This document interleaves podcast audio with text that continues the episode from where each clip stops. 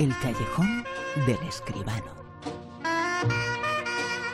Hablamos de cine y hablamos de historia que se lleva al cine, una historia muy importante. El siglo XX no hubiera sido el mismo sin la figura de Winston Churchill. Hay una nueva película sobre él y sobre esta película hablamos y lo hacemos, eh, por supuesto, aquí en el Callejón con José Manuel Esquivano. Muy buenas, José Manuel. Buenas noches, Bruno, ¿qué tal? Segunda película en poco tiempo sobre pues, Churchill. Pues, sí, efectivamente.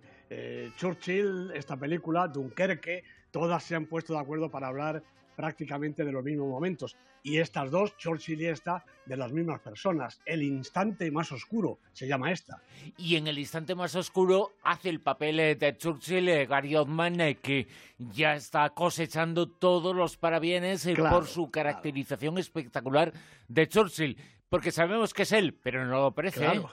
Es verdad, es verdad. Está francamente muy, muy, muy logrado no solo el físico, sino incluso la actitud, la mirada, eh, bueno, el, temblor de la boca, todo, realmente una interpretación genial. El instante más oscuro, así se titula esta película. Debemos elegir a mi sucesor y únicamente hay un hombre al que la oposición aceptará. Él representa una cosa y solo una cosa, a sí mismo. ¿Por qué me he visto obligado a llamar a Churchill? Su historial es catastrófico. Deja que vean tus cualidades, tu falta de vanidad. Sí, mi férrea voluntad. Tu sentido del humor. Ojo, ojo. Majestad, es mi deber invitarle a que ocupe el cargo de primer ministro del Reino Unido. Les hablo por primera vez como primer ministro. El instante más oscuro, así se titula esta película. Película, la crítica, el comentario de José Manuel Esquivano, el que viene a continuación, José Manuel. Pues sí, la película la ha dirigido Joe Wright, la producción es de Tim Bevan, Lisa Bruce, Eric Feller, entre otros, porque como siempre aquí se juntan una playa de, productores. El guion es de Anthony McCartan, los protagonistas, además de Gary Oldman, como decíamos antes, pues Lily James, Christine Scott Thomas. Bueno, Joe Wright es conocido, es un director británico de cierto prestigio, aunque sin abandonar lo comercial. Eh, son películas suyas, por ejemplo, Expiación, Hannah y también las últimas que han llegado a la pantalla de Orgullo y Prejuicio y Ana Karenina, entre otras. Bueno, y Gary Oldman, su compatriota, pues es un actor extraordinario que no necesita presentación. Aquí tras un trabajo de medio año del figurinista y escultor japonés Kazuhiro Tsuchi, más de 200 horas de maquillaje, embutido Oldman en prótesis y armaduras y además asfixiado por el húmero y la nicotina de los puros, Oldman, Gary Oldman, se convierte en Winston Churchill. Y como decíamos, es eh, curiosamente la segunda aparición del mítico Premier británico, Premier británico en las pantallas en unos pocos meses. Pero bueno, estas coincidencias se dan a veces y no suponen en principio ningún drama, aunque quizás sí que muestren cierta intención política por parte del cine británico, puede ser. También permiten las comparaciones, claro, sobre todo cuando retratan personajes y momentos pues casi idénticos, serán inevitables para los espectadores de ambas películas. El instante más oscuro retrata los días cruciales de mayo de 1940, cuando la figura de Winston Churchill emerge tras la caída del gobierno de Chamberlain son los momentos en los que el ejército nazi no encuentra oposición real. Holanda y Bélgica caen en manos de Hitler y ahora se dirige a Francia a través de Dunkerque y Calais, donde está el grueso del ejército inglés. Como decíamos antes, la película entronca aquí también con la reciente de Christopher Nolan, aunque esta de ahora se centra absolutamente de qué manera en la presencia de Churchill.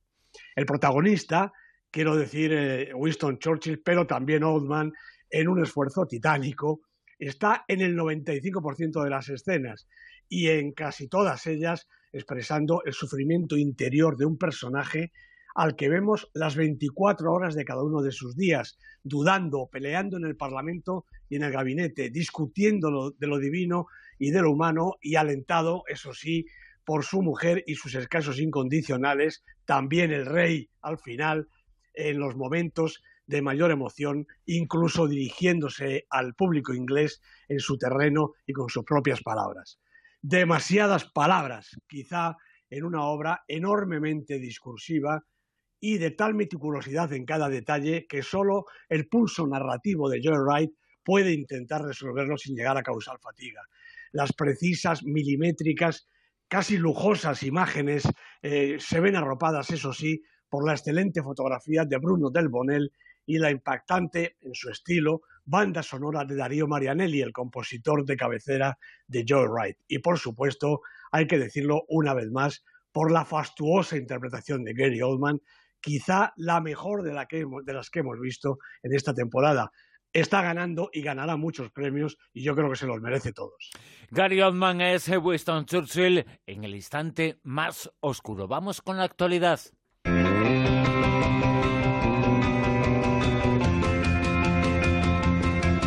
Una actualidad que escribieron las protagonistas hace casi siete días de los Globos de Oro que se han entregado. Es una de las antesalas de los Oscar. Pues sí. Y bueno, pues eh, muchísimas cosas y muchísimos comentarios eh, sobre lo que pasó y lo que se dijo.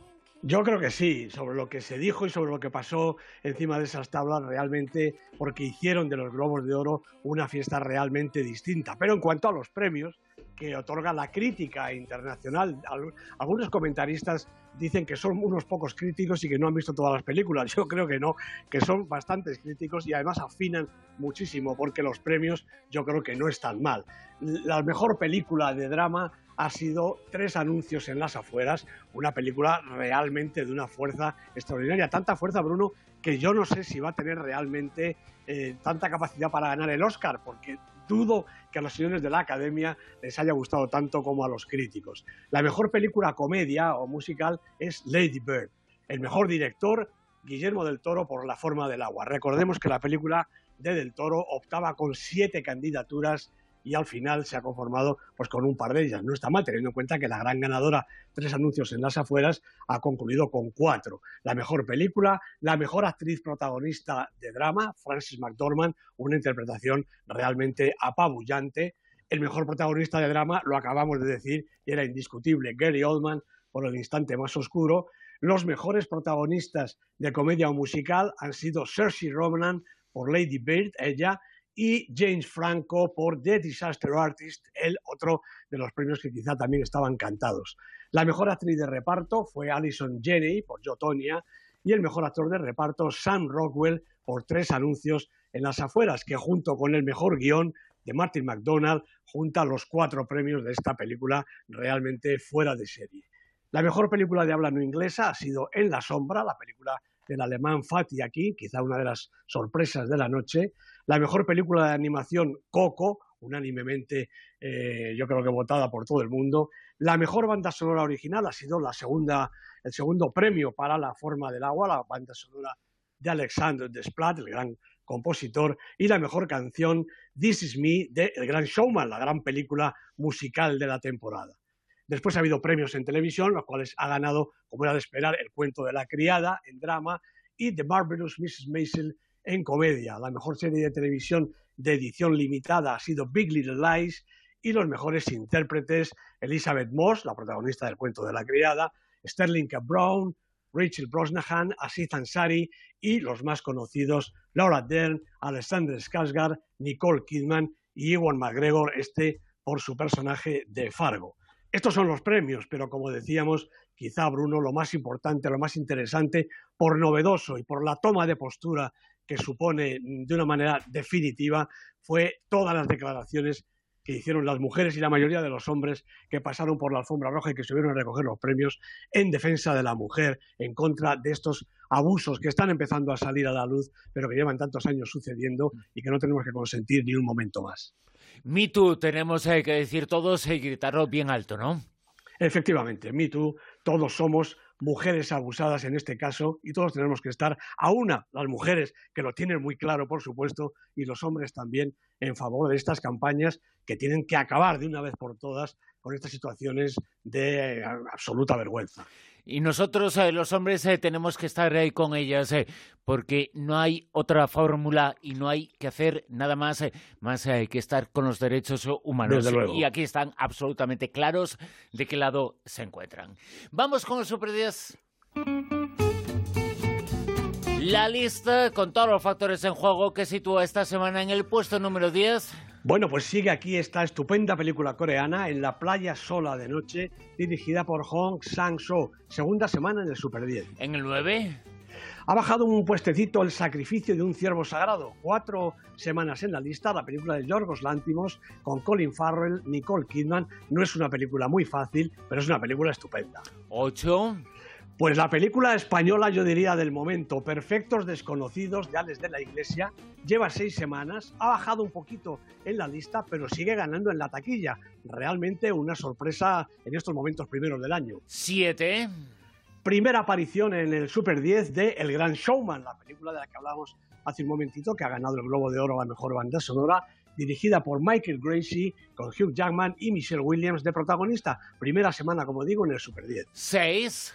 También primera semana, y esta es la película de la semana porque sube más que ninguna, Insidious, la última llave, dirigida por Adam Robitel, con Rich Wanell, las películas de terror, aunque sea tan conocido el tema como este de Insidious, que creo que es la cuarta de la serie, siempre tienen mucho éxito, por lo menos en las primeras semanas. ¿Y en el puesto número 5? Pues en el 5 está The Square, la película de Ruben Ostlund, con Clash Bang, Elizabeth Moss, seis semanas en la lista y subiendo. ¿En el 4? Bueno, otra de las grandes películas de estas que lleva a ver, de que lleva a ver todo el mundo, Star Wars, Los últimos Jedi, la película de Ryan Johnson, con Daisy Ridley, Adam Driver de protagonistas, cuatro semanas en la lista, va bajando poquito a poco. ¿Ha tenido éxito de taquilla? Pues sí, ha tenido éxito de taquilla. es una ironía, ¿eh? ya, ya, porque ha ido a verla absolutamente todo el mundo. Esto está en el puesto número 4. Ojo, que otras películas que tienen un gran éxito de taquilla a veces alcanzan el puesto número 1. Esto quiere decir que no ha tenido muy buena crítica, ¿eh? Bueno, pues puede ser, puede ser. en el puesto número 3. En el 3, Wonder Wheel, la película de Woody Allen con Kate Winslet, Justin Timberlake, tres semanas en la lista, una película, Bruno, que gana con el tiempo. Cuanto más tiempo pasa y más la pienso, más me gusta. En el puesto número 2. Pues la otra gran película española, esta que es favorita para casi todo, El autor, de Manuel Martín Cuenca, con Javier Gutiérrez, estupendo como siempre, Antonio de la Torre, ocho semanas en la lista y sube. Vamos a saber quién y qué película está en lo más alto. Puesto número uno. Pues sigue Coco, esta película que ha ganado el Globo de Oro a la mejor peli de animación.